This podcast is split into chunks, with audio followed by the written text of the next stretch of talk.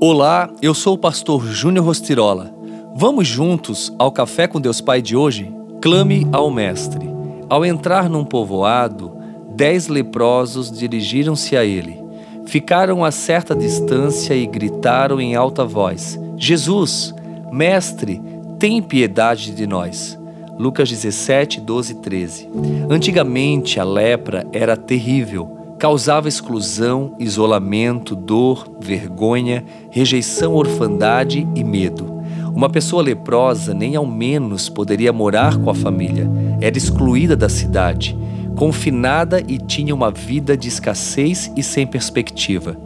Quando aqueles homens gritaram para Jesus ter misericórdia deles, reconheceram quem era Jesus e creram que ele poderia mudar a realidade deles. Isso de fato aconteceu. Os dez foram curados.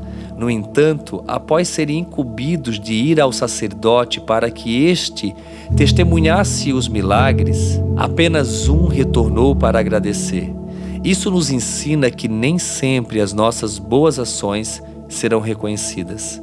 A gratidão nem sempre será expressa, mas não devemos deixar de acolher o próximo. Ser gentil tem mais a ver com o caráter do que com a escolha religiosa. Atualmente, a lepra é uma doença totalmente tratável, mas quando leio essa passagem, percebo que há pessoas com alma leprosa, que não perdoam, não amam, têm mágoa e rancor.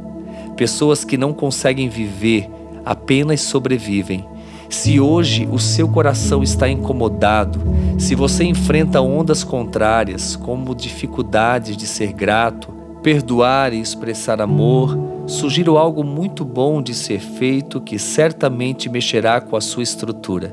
Feche os olhos nesse momento e simplesmente fale ao Senhor como está o seu coração.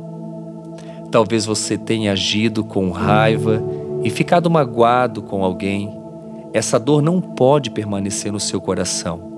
Essa ferida precisa cicatrizar. Troque-a neste exato momento pelas verdades que o Senhor está trazendo ao seu íntimo. Mais do que se sentir filho, você deve aceitar a paternidade de Deus. Este é o momento de você mudar a realidade. E eu sou a prova disso. Diante das circunstâncias contrárias que eu vivi lá na minha infância, por conta do meu pai, por conta dos momentos difíceis que eu passei na escola. Sabe, eu decidi perdoar. Eu decidi realmente não ser leproso, não guardar nenhuma mágoa, nenhum rancor, nenhuma palavra que me feriu na época. Tudo isso eu decidi excluir da minha vida e viver sim as verdades que Deus Pai tinha para mim. Faça o mesmo.